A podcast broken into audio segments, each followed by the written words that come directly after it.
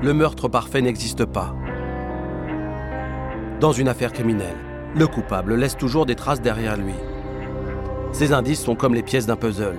La mission des enquêteurs et des experts, le reconstituer pour faire éclater la vérité.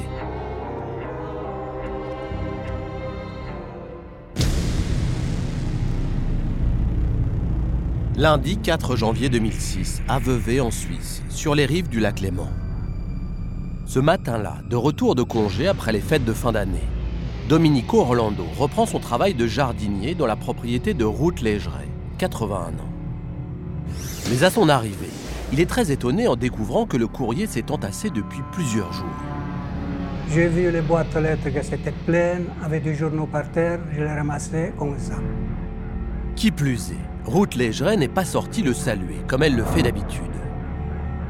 Quand euh, Madame Légeret était à la maison, toujours il venait, il sortait, il dit bonjour, il offrait toujours un café avant de commencer au travail. Et là, il n'y avait personne. Seulement, moi, j'avais fait des soucis. Devant la porte d'entrée, l'homme remarque un bouquet de fleurs, ainsi qu'un colis dont la date indique qu'il a été déposé 11 jours auparavant. Pourtant, Ruth Légeret n'avait pas prévu de s'absenter pendant les fêtes. D'ailleurs, sa voiture est bien là, garée devant le garage. De plus en plus inquiet, le jardinier décide de faire le tour de la maison. Normalement, Madame Légeret, c'était là à la maison, et beaucoup de temps, il passait dans la cuisine. Et même le jour, on avait toujours la lumière allumée. Et là, le store fermé, tout. Tout noir, il n'y avait pas de lumière. Et ça, j'ai dit, quelque chose s'est passé là-dedans. J'étais sûr. Le jardinier prévient alors l'agent chargé de la sécurité de la maison, qui arrive aussitôt. Il possède un double des clés, et les deux hommes entrent dans la maison. Et puis nous, on a commencé à tourner dans la maison avec la lampe de poche, avec le monsieur, tous les deux.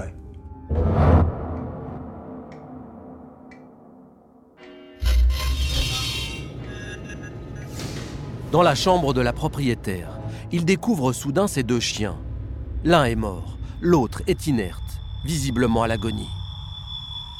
C'est alors qu'en ouvrant la porte qui donne accès au sous-sol de la maison, les deux hommes font une terrible découverte. Au pied des escaliers, deux corps gisent l'un sur l'autre. Le jardinier craint le pire, mais il ne veut pas y croire. Ça se sentait un peu mauvais. J'ai appelé Madame Légeret, Légeret, et personne ne répondait. Elle a fermé la porte, le monsieur l'a appelé la police.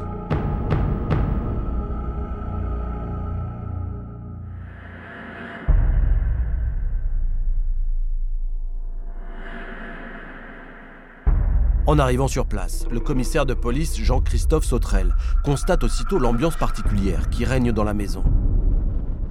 On retrouve dans l'évier de la vaisselle sale, on retrouve de la, nourriture, euh, du pain euh, abandonné euh, sur la cuisine. On voit finalement que c'est comme si tout s'était arrêté à un moment donné, et puis qu'on retrouve ces deux corps au pied d'un escalier relativement raide. Donc on pourrait a priori penser à un accident. Les deux corps, en état de décomposition avancée, sont très rapidement identifiés comme ceux de Ruth Légeret, la propriétaire des lieux, et de son amie Marina Studer, 80 ans, qui séjourne là pendant les vacances de Noël. À côté des deux cadavres, les policiers remarquent la présence d'un tabouret renversé. On a constaté qu'au euh, sommet des escaliers, euh, une ampoule euh, était défectueuse. Et donc, une des hypothèses, c'est qu'une personne a voulu monter sur le tabouret pour changer cette ampoule et qu'elle aurait fait une chute en bas des escaliers. Aussitôt dépêché sur les lieux, le médecin légiste émet très vite des doutes sur ce scénario. Le docteur Michel Sapané a accepté de revenir pour nous sur ses conclusions. Ce qui fait douter que ce soit une chute accidentelle, outre le fait qu'on ait deux victimes euh, pour une même chute, c'est la position des corps. Le premier corps est relativement loin de l'escalier. Le deuxième corps, lui, a un de ses pieds sur la dernière marche de l'escalier. Il est presque en position fétale. Et cet ensemble-là, ça n'évoque vraiment pas euh, deux personnes qui euh, s'entremêleraient pour tomber et finir décédées au pied de l'escalier. D'autres indices contredisent la thèse d'une chute accidentelle. Sur le pull de Marina Studer sont bien visibles une trace de main ensanglantée, ainsi qu'une empreinte de chaussure. Pas forcément que ce n'est pas une des deux victimes qui a pu apposer cette trace-là à l'autre, et donc ça rajoute au côté mystérieux et inquiétant de, de ce qui s'est passé. En poursuivant leurs investigations, les policiers découvrent des projections de sang sur les murs du sous-sol et dans la chambre occupée par Marina Studer, quelques mètres plus loin. Les traces de sang montrent qu'il s'agit de projections de sang qui ne correspondent pas avec euh, l'emplacement des corps des victimes. Les enquêteurs réalisent immédiatement des clichés photographiques pour figer chaque détail de la scène. Ils procèdent ensuite à des prélèvements ADN, notamment sur les vêtements des victimes. Et en examinant les corps de plus près, ils découvrent de nouveaux indices. Les policiers, lors de l'examen euh, du corps des, victimes, vont euh, découvrir dans la main d'une des deux personnes, qui s'avère être Ruth Légeret, une mèche de cheveux. Et puis, en déplaçant les corps sous la cuisse, ils vont retrouver une, une paire de ciseaux. En raison de l'état de putréfaction des corps, le médecin légiste ne peut pas déterminer avec beaucoup de précision la date de la mort des deux femmes. On peut évaluer entre 4 jours, 5 jours, 6 jours avec euh, aucun moyen de déterminer une date de décès précise sur des corps en putréfaction avancée, parce que ces phénomènes sont trop variables euh, d'un corps à l'autre. Ça peut être euh, aussi bien le 22, le 23, le 24 ou le 25 décembre. Le reste de la maison est en ordre et le commissaire Sauterelle écarte immédiatement la thèse d'un cambriolage qui aurait mal tourné. Dès le moment où on n'a retrouvé aucune voie d'introduction, aucune infraction, que la villa elle-même était verrouillée et que les objets de valeur, comme des pièces d'or, de l'argent liquide, euh, se trouvaient encore euh, à l'intérieur de la villa, on peut raisonnablement à ce stade euh, écarter la piste du cambrioleur. Autre mystère. Où est la fille de Ruth Légeret, Marie-Josée, qui habite ici et dont les enquêteurs retrouvent le passeport? C'est la fille de Ruth Légeret, euh, qui vit euh, dans cette maison avec, avec sa maman, et, finalement dont on ne retrouve aucune trace, si ce n'est que toutes ses affaires personnelles et les habits qu'elle mettait à cette saison se retrouvent dans la maison, mais on n'a pas de trace de Marie-Josée. Pour Éric Cotier, procureur général du canton de Vaud, cette absence est pour le moins intrigante. C'est un énorme point d'interrogation. Où se trouve Marie-Josée?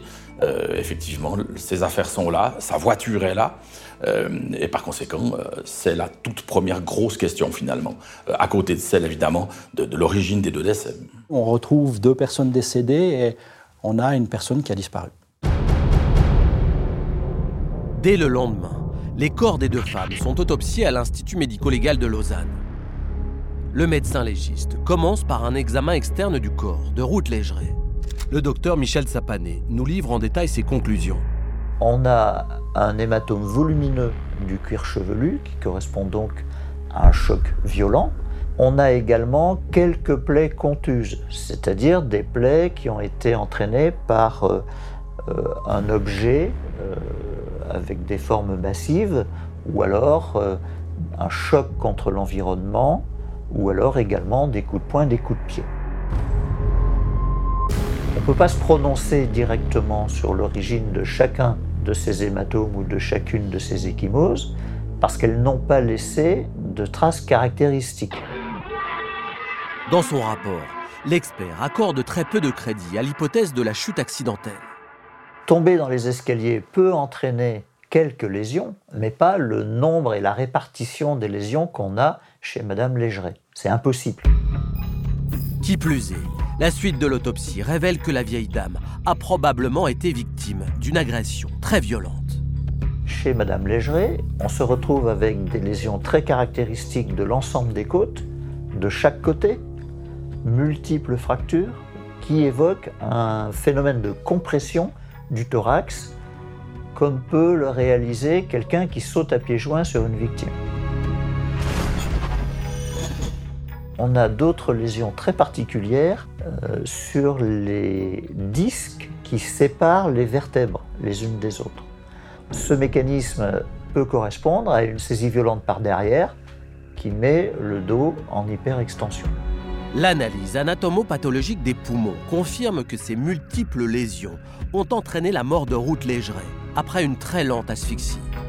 Madame Légeret n'a pas pu respirer normalement, ce qui a entraîné donc un défaut d'oxygénation du cerveau, qui est le mécanisme principal du décès. Mais l'ensemble correspond à une agonie de plusieurs heures, qu'on a pu évaluer à environ 6 heures.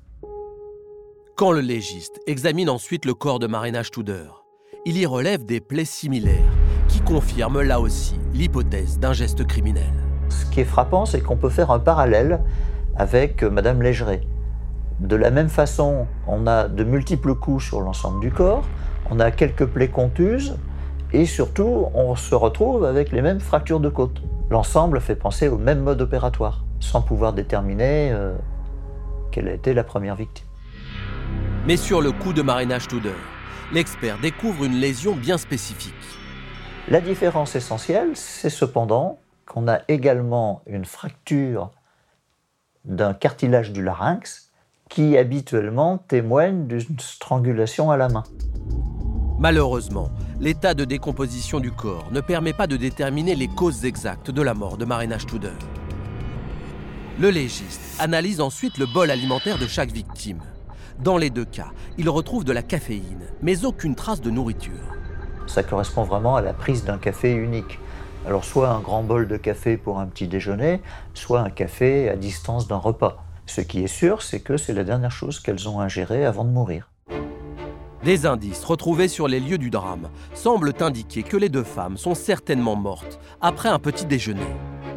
En effet, elles portaient une chemise de nuit pour l'une et un pyjama pour l'autre, tandis que des tasses à café ont été retrouvées dans l'évier de la cuisine. Les enquêteurs ont la conviction que Ruth Légeret et Marina Studer ont été victimes d'un meurtre. Ils doivent maintenant tenter de découvrir par qui et pourquoi.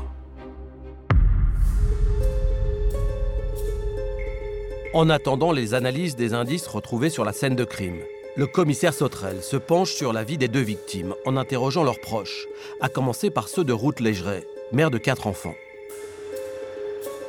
Ruth Légeret est euh, une femme de, plus de 80 ans qui est veuve, qui a perdu son euh, mari, qui était un architecte de renom euh, dans la région de Vevey et qui vit avec sa fille Marie-Josée Légeret.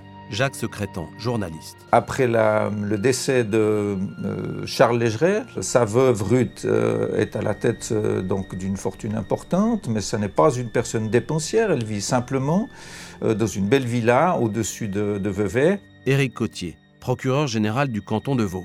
C'est une vieille dame qui est absolument sans histoire, bien connue, appréciée par les, par les gens qui la connaissent. Quant à Marina Studer, originaire de Bâle en Suisse, elle est la veuve d'un grand patron de laboratoire pharmaceutique et a deux enfants. Les deux femmes sont amies de longue date. Les enquêteurs cherchent alors à retracer l'emploi du temps des deux octogénaires pendant ces vacances de Noël. Quand ils interrogent le facteur du quartier, ce dernier leur explique que le matin du 24 décembre, Ruth Légeret lui a ouvert la porte pour récupérer son courrier vers 10h30. Pourtant, une demi-heure plus tard, un deuxième facteur, celui qui amène les, colis et non pas les, enveloppes, euh, va se présenter.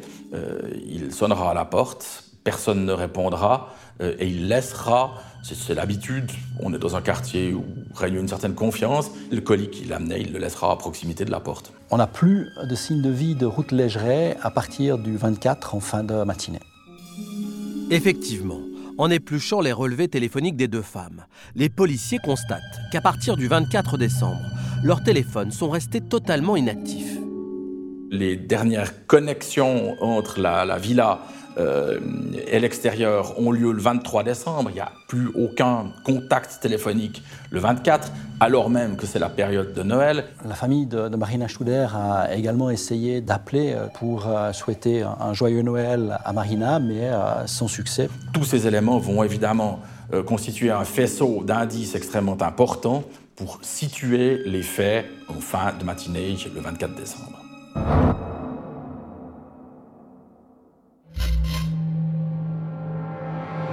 Les enquêteurs ont désormais la certitude que Ruth Légeret et Marina Studer ont été tués le 24 décembre, soit 11 jours avant la découverte de leur corps.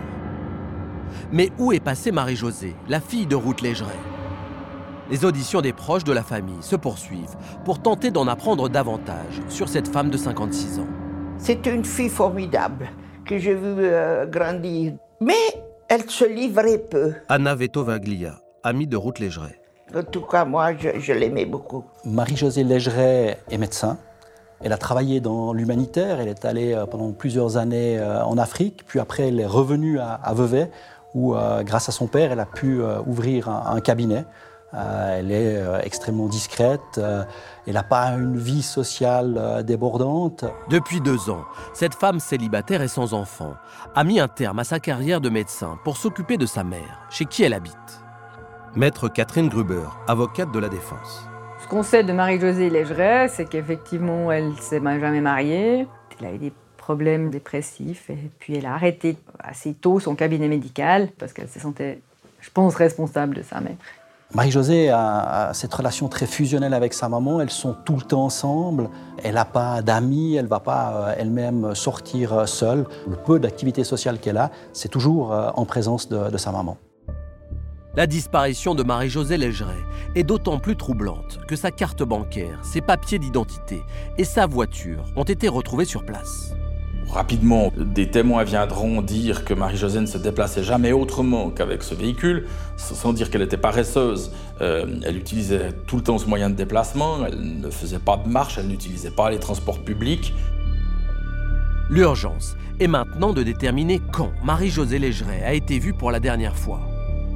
Très vite, les policiers retrouvent sa trace le 24 décembre, en fin de matinée. Les enquêteurs vont établir qu'une personne euh, a rencontré Marie-Josée Légeret en train de faire des courses dans un grand magasin où manifestement elle avait ses habitudes. À 11h47, euh, Marie-Josée Légeret a été vue au centre-ville de, de Vevey, où elle avait fait des courses pour euh, le repas de Noël. Ça, c'est la dernière personne qui, durant l'enquête, va nous dire avoir vu Marie-Josée Légeret. Il n'y a plus aucun signe de Marie-Josée Légeret à partir du 24 décembre à 11h47. Tout comme le double meurtre, sa disparition est donc survenue en fin de matinée. Autre détail intrigant, si sa voiture est bien retrouvée dans le garage de la maison, les courses qu'elle a faites au supermarché, elles, sont introuvables. La personne qui a vu Marie-Josée euh, au supermarché euh, a constaté qu'elle avait euh, dans son caddie de la marchandise de manière relativement importante pour un, repas de fête. Et donc c'est typiquement aussi ces éléments-là qu'on a essayé de retrouver au domicile. Et rien ne sera retrouvé dans, la maison, rien du tout. Ni dans le réfrigérateur, ni dans la poubelle, ni ailleurs. Ces courses ne sont pas entrées dans la maison. C'est un élément de mystère, oui, bien sûr. Pour les enquêteurs, deux scénarios sont alors envisageables. Soit Marie-Josée Légeret a tué sa mère et Marina Studer avant de prendre la fuite. Soit elle aussi a été tuée et ils ont affaire à un triple meurtre. Le mystère reste entier.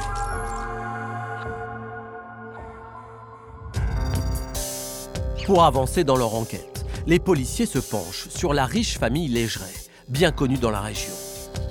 Ils découvrent très vite que derrière une façade idyllique se cache une réalité familiale beaucoup plus sombre.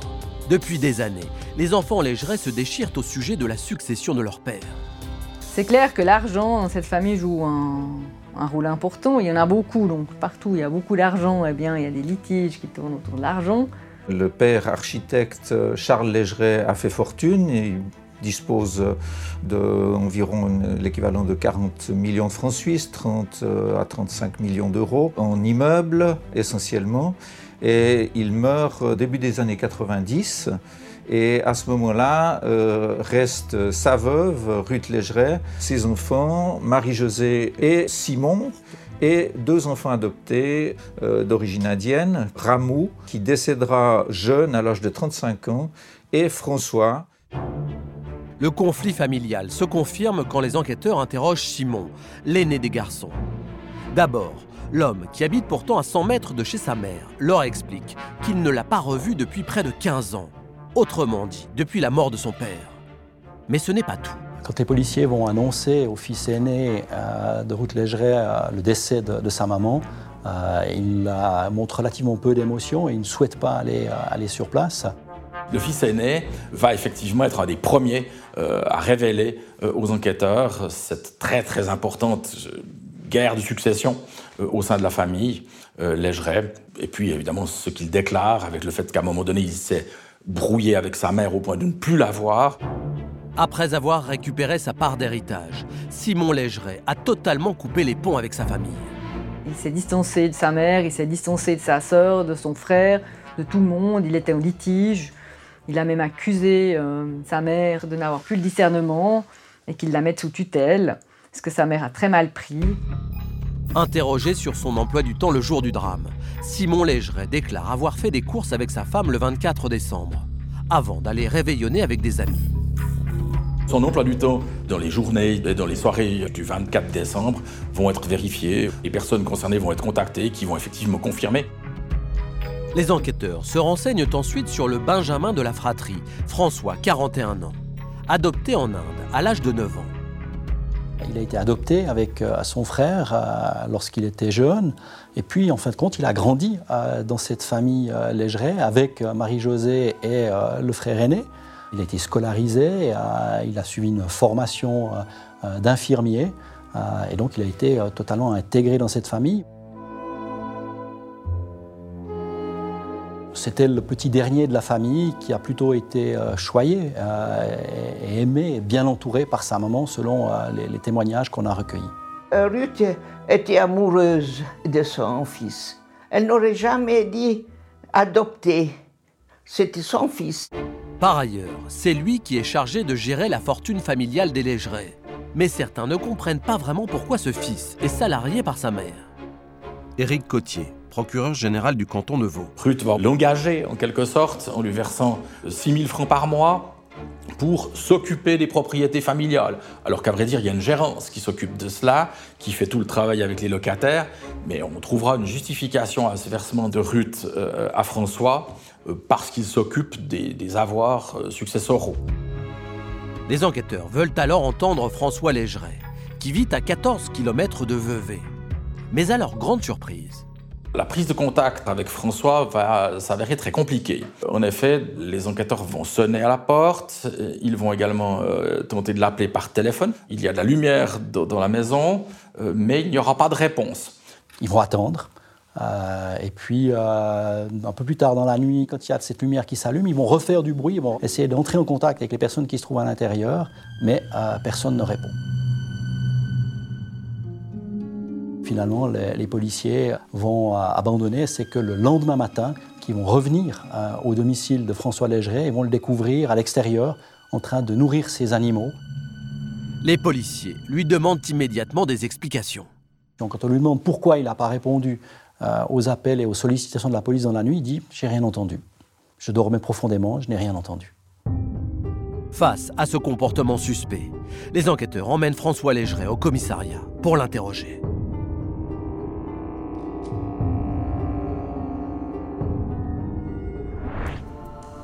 Alors que le Benjamin de la famille est présenté comme l'enfant chéri de Ruth Légeret, il ne réagit quasiment pas quand les policiers lui apprennent la mort de sa mère.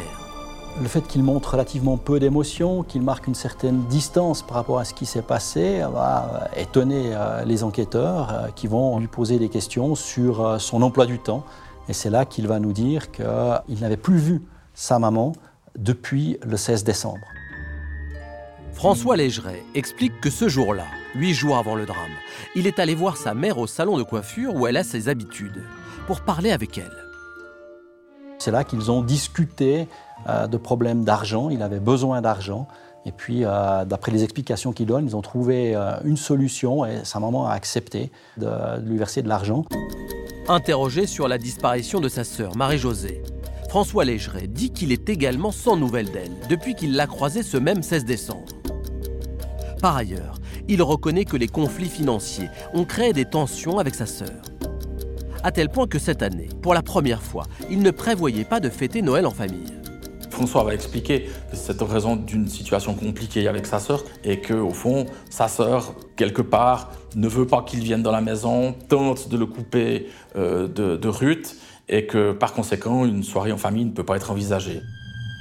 Malgré ces tensions familiales, François Légeret dit avoir tenté à plusieurs reprises d'appeler sa mère chez elle entre Noël et le jour de l'an.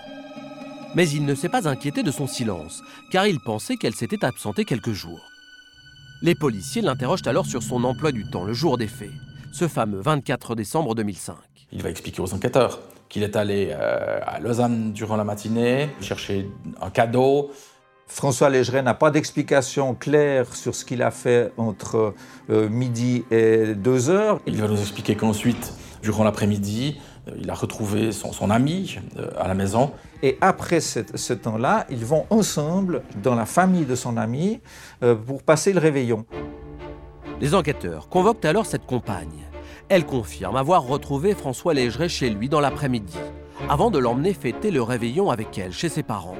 Mais la femme apporte aussi des informations étonnantes, comme nous l'explique le commissaire Sautrel. Elle dit que euh, François est arrivé euh, à 16h30, qu'à ce moment-là, il portait un t-shirt avec une tache qui lui paraissait bizarre, ça pouvait être du sang, et surtout qu'il avait euh, une griffure euh, sur la joue, et il a expliqué que c'était son chien euh, qu'il avait griffé. Elle décrit François comme étant bizarre, euh, un peu silencieux. Autre élément intrigant, le soir du réveillon, François Légeret se serait absenté entre 17h30 et 19h30 pour nourrir les animaux qu'il élève sur sa propriété.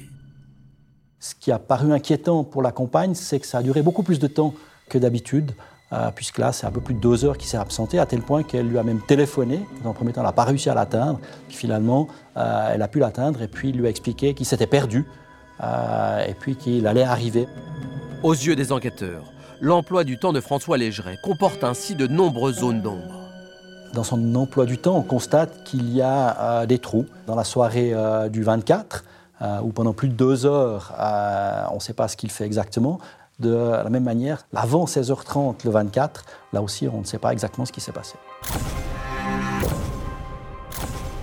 Ça reste des éléments qui sont intéressants, qui nécessitent d'autres investigations qui justifient le fait que finalement le juge d'instruction euh, estime qu'il a certainement joué un, un rôle euh, euh, dans cette affaire. Considéré comme le suspect numéro un, François Légeret est placé en garde à vue. Pour tenter de savoir où il était au moment des faits, une expertise en téléphonie est ordonnée. Mais la géolocalisation apporte peu d'informations. Ce jour-là, son téléphone portable n'a déclenché qu'une seule antenne relais. C'était à 13h37, à quelques kilomètres du lieu du drame. En revanche, l'expertise en téléphonie démontre que lorsque les policiers sont venus chez lui la veille au soir, contrairement à ses déclarations, François Légeret ne dormait pas. Les contrôles téléphoniques qui sont effectués mettront en évidence qu'au milieu de la nuit, il a reçu un SMS de son ami, qu'il a immédiatement répondu à ce SMS. Autrement dit, il était euh, réveillé. En revanche, euh, il n'a pas répondu euh, aux appels euh, venant de la police, non plus qu'aux aux coups donnés à sa porte. L'étau se resserre autour de François Légeret. Mais après 24 heures de garde à vue et une perquisition à son domicile, les enquêteurs ne disposent d'aucun indice qui prouve formellement sa culpabilité. Et l'homme est relâché.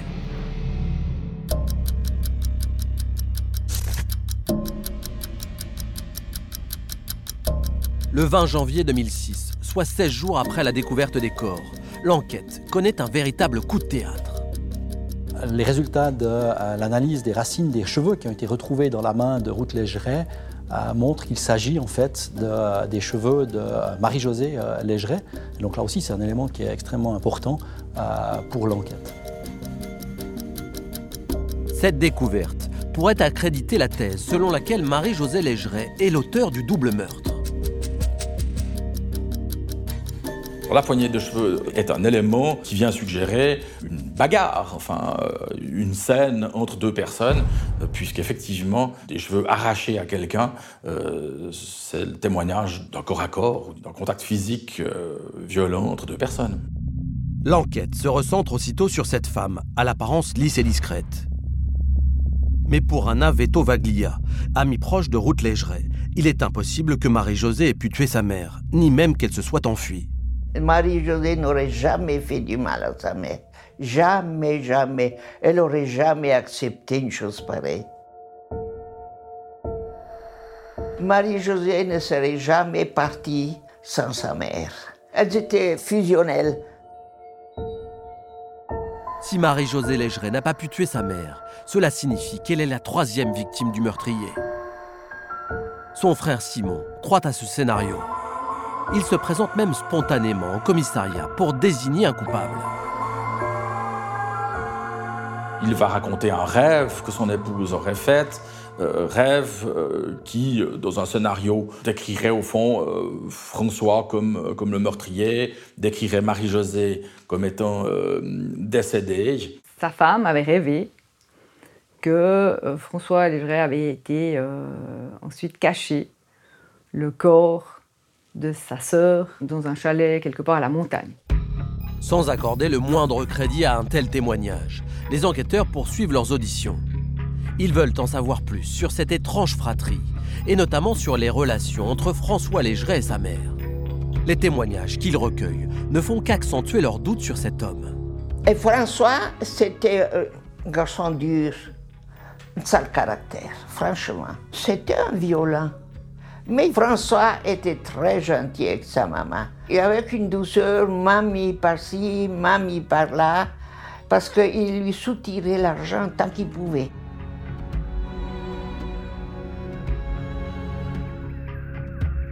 Ça, je l'ai remarqué.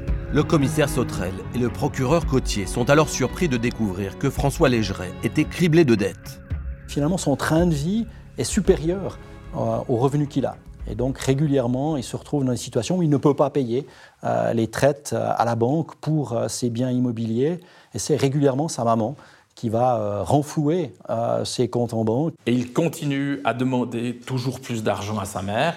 Il essaye aussi d'obtenir d'elle qu'elle gomme les dettes qu'il a envers elle. Jusqu'à ce qu'à un moment donné, Marie-Josée intervienne dans cette relation entre François et sa maman pour mettre le haut là.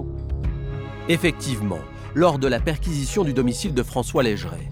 Les enquêteurs ont découvert des lettres de sa sœur très révélatrices. Des lettres datées de septembre 2005, soit trois mois avant le drame. Marie-Josée dans ses lettres, euh, exprime à François qu'elle a découvert sa véritable personnalité, qu'elle a mis à jour euh, ce qu'il était et ce qu'il voulait euh, en réalité, toucher le plus d'argent possible, le plus rapidement possible, abuser de la gentillesse de Ruth, qui lui a versé des sommes considérables. Marie-Josée lui écrit sur ce ton. On se rend compte que juste avant cette, cette période de, Noël, c'est là que les tensions apparaissent, au moment où la maman encouragé par Marie-Josée à prendre la décision de ne plus euh, verser de l'argent euh, à son fils, à François, euh, et de ne plus éponger ses dettes. Et c'est là qu'on se rend compte qu'il y a une situation conflictuelle. Un témoignage le confirme. Dix jours seulement avant le drame, Ruth Légeret a appelé son amie Anna Vetovaglia pour lui confier qu'elle s'était fâchée avec son fils François. Car pour la première fois, elle avait refusé de lui donner de l'argent. Elle m'a dit Écoute, Anna, il nous réclame 100 000 francs. Marie-Josée, elle est très énervée. On a interdit à François de monter à la villa, de ne plus venir sans avertir. Il était pris au coup et il avait besoin de cet argent. Voilà pourquoi le 16 décembre, François Légeret s'est rendu au salon de coiffure, à l'insu de sa sœur, pour réclamer de l'argent à sa mère. Lors de son audition, l'homme avait affirmé qu'un arrangement avait vite été trouvé entre eux. Pourtant, la patronne du salon, interrogée à son tour, décrit une scène bien différente entre Ruth Légeret et son fils.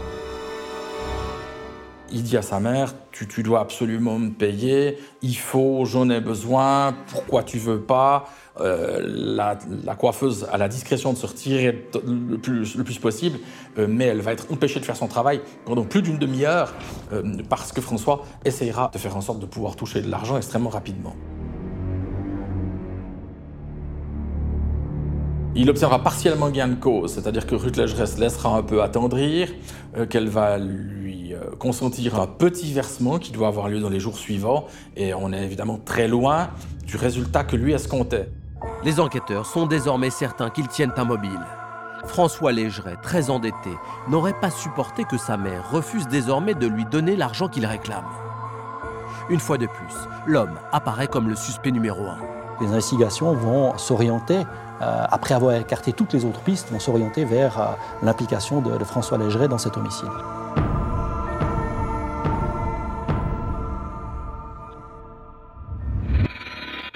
Le 27 janvier 2006, soit un mois après le drame, les résultats des prélèvements ADN effectués sur la chemise de nuit de Ruth Légeret apportent aux enquêteurs un élément déterminant.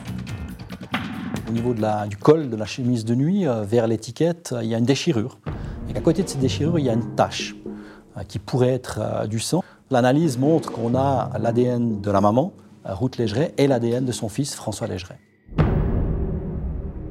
Évidemment, c'est un élément extrêmement fort pour les enquêteurs. Les policiers espèrent tenir enfin une preuve matérielle de la culpabilité de François Légeret. Mais ce n'est pas le cas, car son ADN a pu être déposé sur le vêtement de sa mère avant le meurtre. Pour moi, c'est en tout cas pas une preuve qu'il a tué sa mère.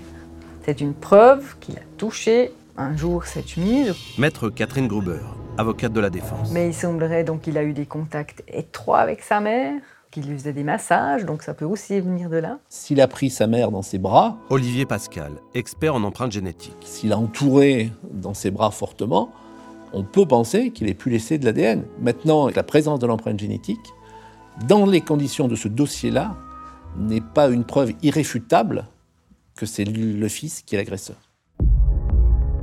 À ce jour, il est impossible de dater une trace ADN. Les enquêteurs n'ont donc aucun moyen de savoir à quel moment cette empreinte génétique a pu être déposée sur la chemise de nuit de Ruth Légeret. On n'a pas d'explication sur ni quand ni comment euh, cette trace ADN s'est retrouvée là, si ce n'est qu'on a cette proximité entre la trace ADN et la déchirure. Et puis, euh, on sait, on se rend compte très vite, l'enquête le montre, que euh, cette déchirure est, récente. En tout cas, elle est, euh, elle est liée très certainement euh, au décès euh, de, de Ruth Légeret, puisque, selon tous les éléments qu'on a, à aucun moment, Ruth Légeret n'aurait porté un habit déchiré. Le 2 février 2006, soit près de six semaines après le drame, François Légeret est mis en examen pour assassinat. En espérant recueillir ses aveux, les enquêteurs l'interrogent pendant quatre jours. L'homme clame son innocence.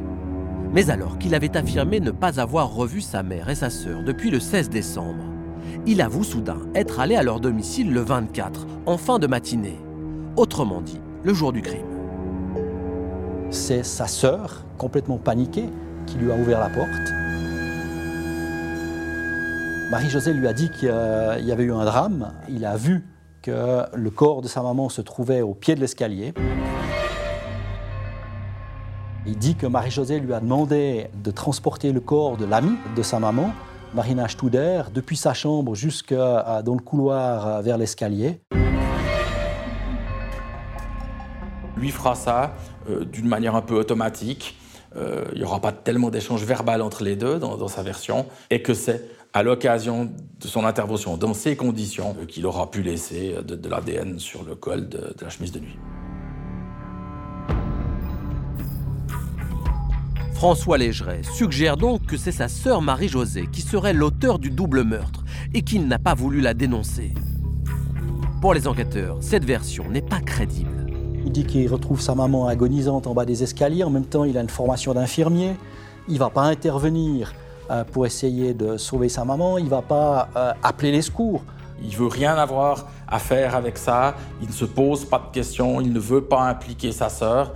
Il part en laissant derrière lui cette scène. Et c'est pour ça qu'il ne prendra pas contact avec la police. Ce sont ses explications qui, sont à vrai dire assez, assez, assez nébuleuses.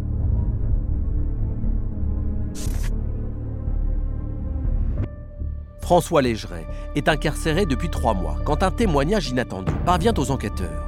Dans un petit village italien à 900 km de Vevey, une commerçante affirme avoir vu récemment Marie-Josée Légeret vivante. Le nom du village, Zagarolo, n'est pas inconnu des policiers. Lors des auditions des proches de la famille Légeret, ils avaient appris que depuis un séjour en Afrique, dix ans auparavant, Marie-Josée était persuadée qu'elle avait été envoûtée. Et elle se rendait régulièrement à Zagarolo pour y être exorcisée.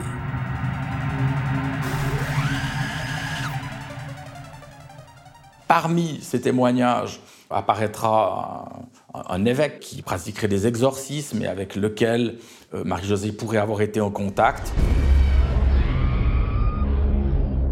À la tête d'une communauté mystique pratiquant d'étranges cérémonies d'exorcisme, cet évêque, Monseigneur Milingo, traîne depuis des années une réputation sulfureuse.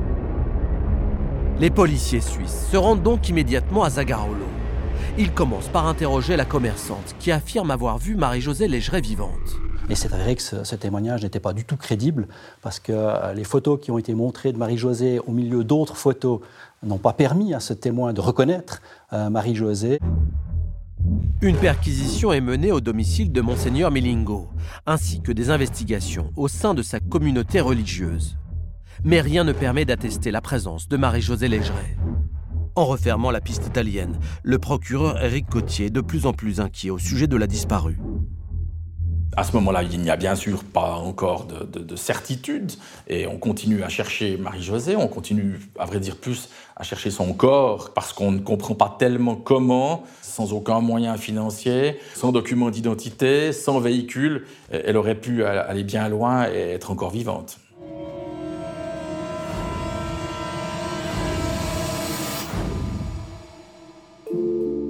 Plus que jamais, les policiers ont la conviction d'être face à un triple meurtre et que François Légeret en est l'auteur.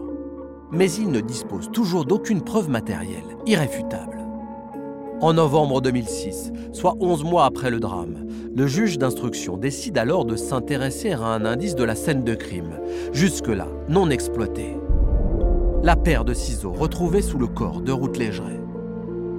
Ces ciseaux qui avaient été prélevés mais qui se trouvaient dans le liquide de putréfaction des corps des, victimes euh, ont été mis de côté et pas analysés tout de suite. Pour moi, c'est incompréhensible pourquoi on ne recherche ces traces sur ces ciseaux que aussi tardivement. Il me semble qu'une enquête sérieuse eh bien, examine d'emblée au moins tous les instruments ou choses qui se trouvaient sur les lieux du décès. En réalité, les policiers étaient persuadés que cet indice n'était tout simplement pas exploitable.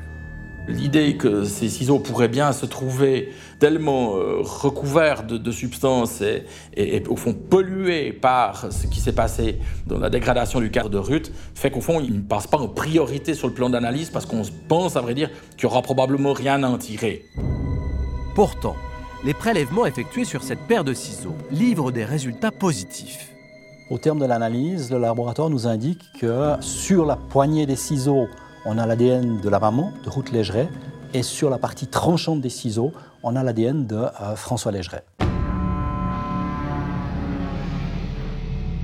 Toute seule, cette trace ADN n'a pas le rang de preuve, mais évidemment, c'est un indice supplémentaire, fort, qui va venir s'ajouter aux autres indices déjà présents. Face à ces résultats, le commissaire Sautrel esquisse un scénario c'est qu'à un moment donné, la maman, Ruth Légeret, tenait les ciseaux euh, dans la main. Et puis que, dans le cadre d'un mouvement de défense, elle a blessé euh, son fils, euh, François Légeret. Et c'est à ce moment-là que l'ADN de François s'est retrouvé sur la partie tranchante des ciseaux. Un indice semble venir confirmer cette hypothèse. Lors de sa garde à vue, François Légeret avait subi un examen médical. Or, sur sa main, le médecin avait alors relevé une blessure datant d'environ deux semaines, soit au moment du drame. On a vu que vers le pouce, il y avait une coupure qui aurait pu euh, être euh, occasionnée par euh, les ciseaux en question. Mais une fois de plus, rien ne prouve de manière irréfutable que cette blessure a été faite pendant que François Légeret tuait sa mère. La difficulté de ce dossier, c'est que nous sommes dans un milieu intrafamilial et qu'à un moment ou un autre, François Légeret a pu être dans cette maison et a pu prendre en main les ciseaux très antérieurement au fait. François était une des personnes qui utilisait des instruments, qui changeait des ampoules, qui faisait des nettoyages, et les ciseaux ne se nettoient pas à l'intérieur. Ça peut durer des années. Ces, traces sont peut-être très anciennes. Et d'autant plus que ce sont des traces qui plus est, pour le journaliste Jacques Secrétan, la coupure sur le doigt du suspect paraît trop superficielle pour avoir été faite pendant une lutte violente entre François et sa mère. Le scénario qui est présenté, pour moi, il est invraisemblable. Si, François avait euh, euh, saisi les ciseaux, si les ciseaux avaient été un instrument de défense de Ruth, c'est pas inconcevable, mais il y aurait d'autres traces. Mais une petite blessure au, au pouce, ce n'est absolument pas probant.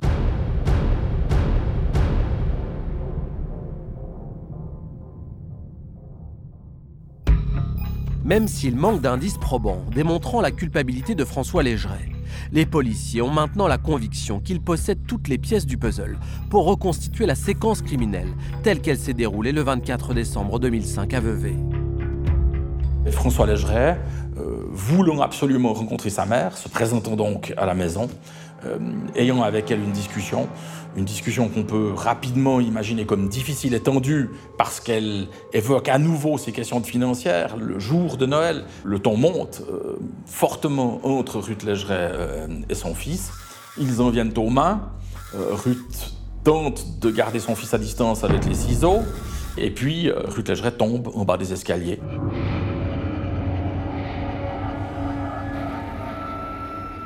À ce moment-là, Marina Studer serait apparue, surprenant l'agresseur. Marina Studer se trouve face à François Légeret, qui peut-être ne s'attendait pas à sa présence, il ne savait pas qu'elle était là. Il entre dans un schéma où il lui faut, euh, il lui faut éliminer ce témoin.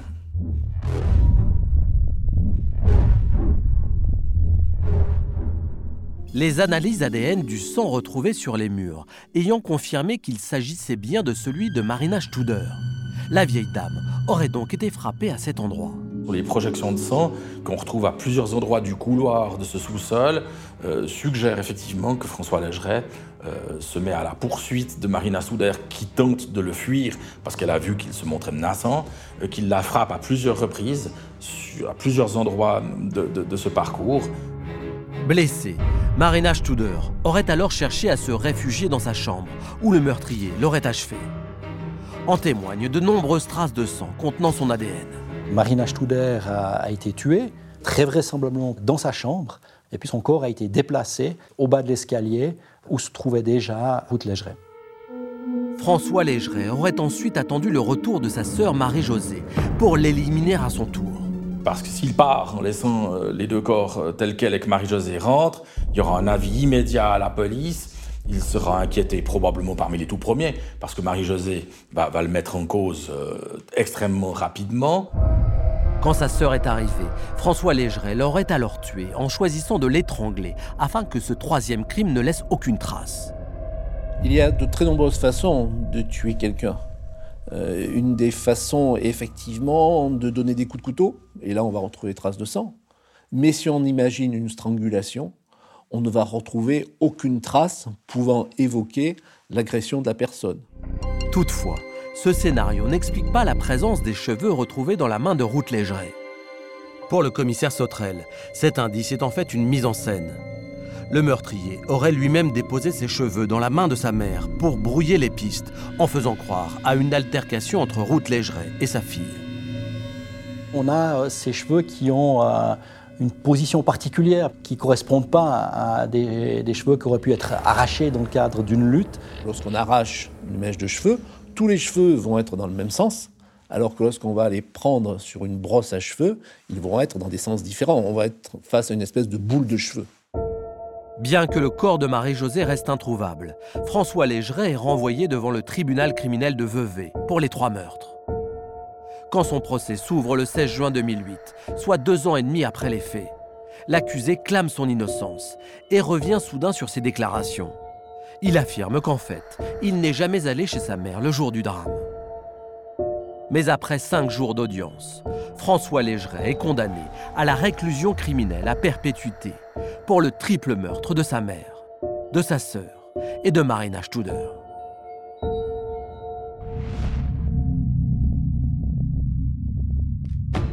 Six mois après cette condamnation, le 28 décembre 2008, un nouveau témoignage vient soudain remettre en cause le scénario retenu par la justice.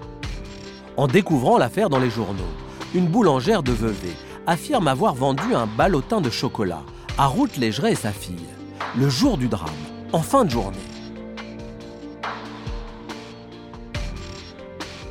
Elle dit qu'elle a vu Ruth Légeret et Marie-Josée Légeret venir dans son magasin peu avant la fermeture de 17h le samedi 24 décembre. Donc, à ce moment-là, le 24 décembre au soir, elles étaient vivantes.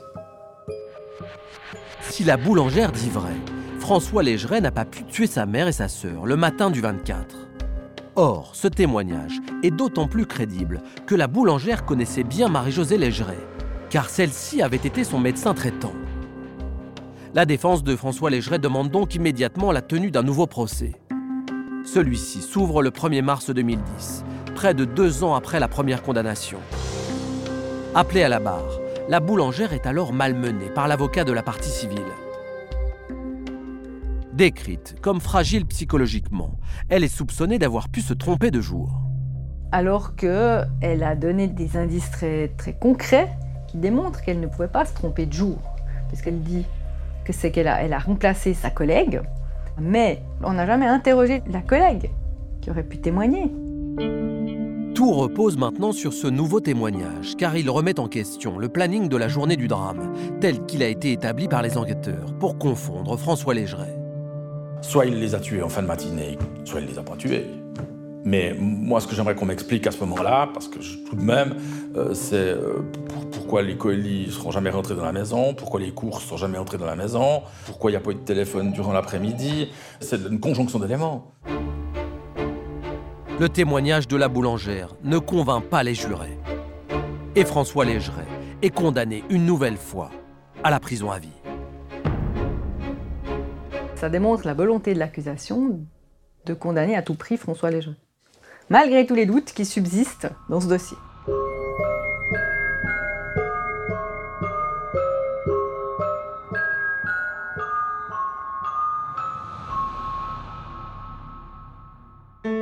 En 2015, François Légeret est incarcéré depuis 9 ans quand il décide de relancer son combat pour prouver son innocence et obtenir un nouveau procès en révision.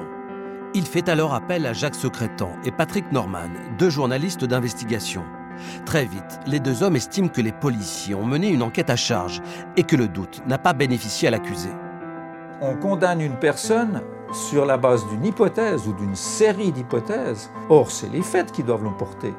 Tous les indices, tous les éléments qui pouvaient démontrer éventuellement que, que ce n'était pas euh, François Légeret, tous ces éléments-là n'ont pas été investigués et les seuls éléments qui l'ont été ont été à charge contre François Légeret. A commencer par la trace de main ensanglantée retrouvée sur le pull de Marina Studer. Les expertises ont prouvé que l'empreinte palmaire n'appartenait à aucune des deux victimes. Et les enquêteurs l'ont attribuée d'office à François Légeret, sans véritable preuve formelle. La trace de main n'est pas probante en ce qui concerne François Légeret. On ne peut pas attribuer cette trace à François Légeret. Il n'y a pas euh, suffisamment pour dire c'est à lui. Mais ça pourrait très bien être à lui. Le fait qu'elle aurait pu appartenir à une autre personne, euh, oui, a été, écarté. Même chose avec la trace de chaussure retrouvée également sur le pull de Marina Studer. Grâce au dessin particulier de la semelle, les expertises ont déterminé qu'il s'agissait d'une chaussure de marque Caterpillar. Or, aucune chaussure de ce type n'a été retrouvée chez François Légeret. Cette trace de main, cette trace de pied, à qui ça appartenait Pourquoi est-ce que la police scientifique notamment et le juge d'instruction n'ont pas cherché à le savoir? C'est ça le, problème. Ils n'ont jamais cherché dans une direction qui pouvait ne pas accabler euh, François Légeret. Jamais. À elles seules, les failles soulevées par les journalistes ne permettent pas une nouvelle révision du procès. Mais en mars 2017, après deux ans de contre-enquête, un ultime rebondissement survient. Une connaissance de Ruth Légeret, qui avait jusqu'alors préféré garder le silence, raconte soudain aux journalistes ce qu'elle a vu au centre-ville, le soir du drame. Voici son témoignage. Le 24 décembre 2005, il était entre 17h10 17h15.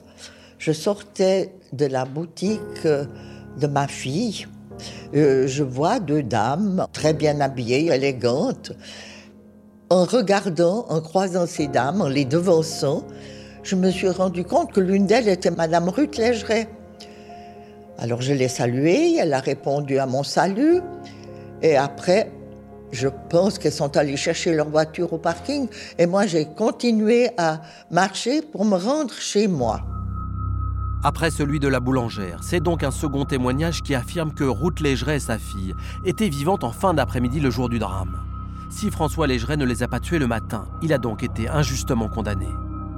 Quand je vois ces deux témoignages qui sont successifs, qui viennent de deux personnes et de deux angles différents, l'un autour de 17h, l'autre autour de 17h10, 17h15, ils sont parfaitement complémentaires. Donc ces personnes n'ont en tout cas pas pu mourir à midi le jour où elles ont été vues en vie à 17h et 17h15. Malgré tout, François Légeret n'a pas obtenu de nouveau procès en révision. Aujourd'hui, beaucoup restent persuadés que cet homme a bien tué sa mère, sa sœur et Marina Studer. D'autres, au contraire, ont la conviction qu'il est innocent et victime d'une effroyable erreur judiciaire. Mais tous les protagonistes de l'affaire Légeret garderont le souvenir d'une enquête hors du commun. Je dirais que je garderai aussi l'idée qu'une fois de plus, l'argent n'a vraiment fait le bonheur de personne. Cette succession à, dizaines de millions qui finit avec trois morts et une personne condamnée à la prison à vie, euh, c'est évidemment pas les, bons côtés de l'être humain qu'on rencontre en ces occasions-là. Depuis le pénitencier de Bochu, où il purge sa peine, François Légeret compte beaucoup sur les éléments recueillis par les journalistes d'investigation pour faire accepter une nouvelle demande de révision. Mais en octobre 2018, le tribunal fédéral l'a refusé.